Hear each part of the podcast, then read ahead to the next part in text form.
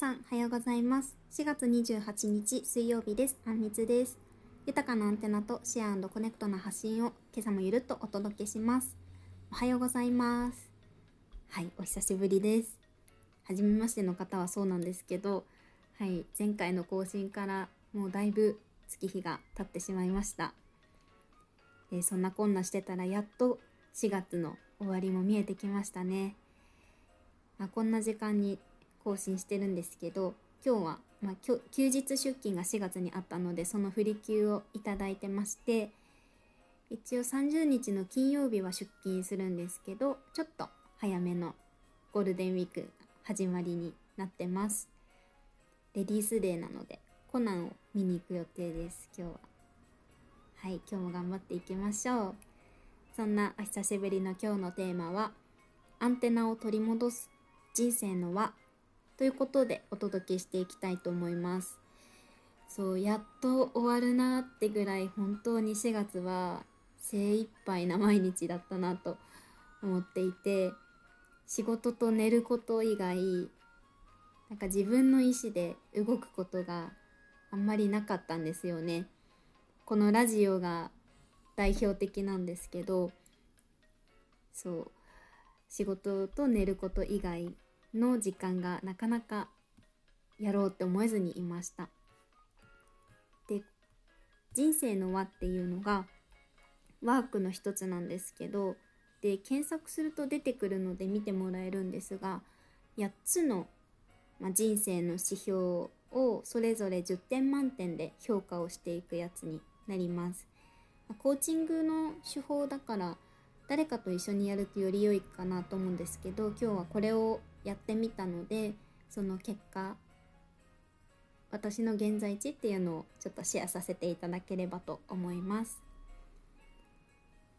まず10点中8点をつけた指標が2つあってこれが物理的環境っていうのと家族パートナーでした。割と満足度高めですよね。なんかちょっと職場と家が遠いからそろそろ引っ越してもいいかなみたいな。でも今のままでも悪くないかなみたいな。そんなのがこの2つでした。はい。で7点をつけたのは3つあって仕事キャリアと人間関係と健康でした。これも割と満足度高くて8点から1点下がった理由としては多分、まあ、すぐ割と改善できそうだなっていうところかなと思ってます。例えば仕事はあの内容的にはとっても満足していて頑張りたいなって思ってるところなのでさらに今後キャリアをどう積んでいくとかどんな職員になりたいかっていうのをちゃんと考えれ考えたいなって思っているものです。はい。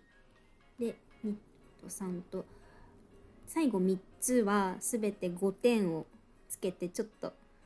点数下がったんですけど、これも3つ、お金、遊び余暇、学び自己啓発の3つでした。この人生の輪のワークって遊びの指標がちゃんとあるのがまず素敵だなって初めてやった時思ったんですけどはい今回はこれが低かったですね。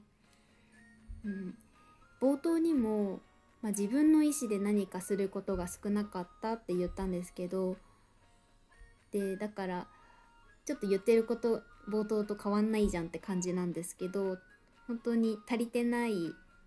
もっと上げていけるのはこの余白とか余裕の部分なんだなっていうのが改めて見えてきました。そう。よりねこのワークをやることで明確になって満足度が高いところは、ちょっと置いといて低いところより頑張ろうって思えるのがこのワークのいいところかなって思っています。そう。私去年の秋に車を買って正直そこからちょっとお金の余裕が てんてんてんっていう感じなんですよ。でそう今までやっぱり仕事が精一杯だなって思ってるばっかりだったんですけど正直このお金の余裕の低さっていうところも最近の私の行動に影響しているかもしれないなって改めて思いましたうん。やっぱりね。金大事ですね。もらえる額はだいたい決まっているからどう使うかどう増やすか投資とかやってる方も周りに多いのでちゃんと考えたいなって改めて思いますね。ここの学びすごい大事でやっぱりやってる人もいるし学びたいって言ってる人も周りにとっても多いですね。皆さんはいかがですか？うん。ちゃんと5点の指標が見えたところでどんどう改善していくかっていうのは今後ゆっくり考えるとして今日から始まるゴールデンウィークステイホームしながらですけどしっかり遊びしっかり美味しいものを食べに行こうと思います。はい。ちょっとまた最後まとまらないかったんですけど今日も聞いていただきましてありがとうございました。よかったなと思った方はお便りやいいねを送っていただければ幸いです。ではでは4月28日水曜日今日も自分らしく素敵な一日を過ごしましょう。バイバーイ。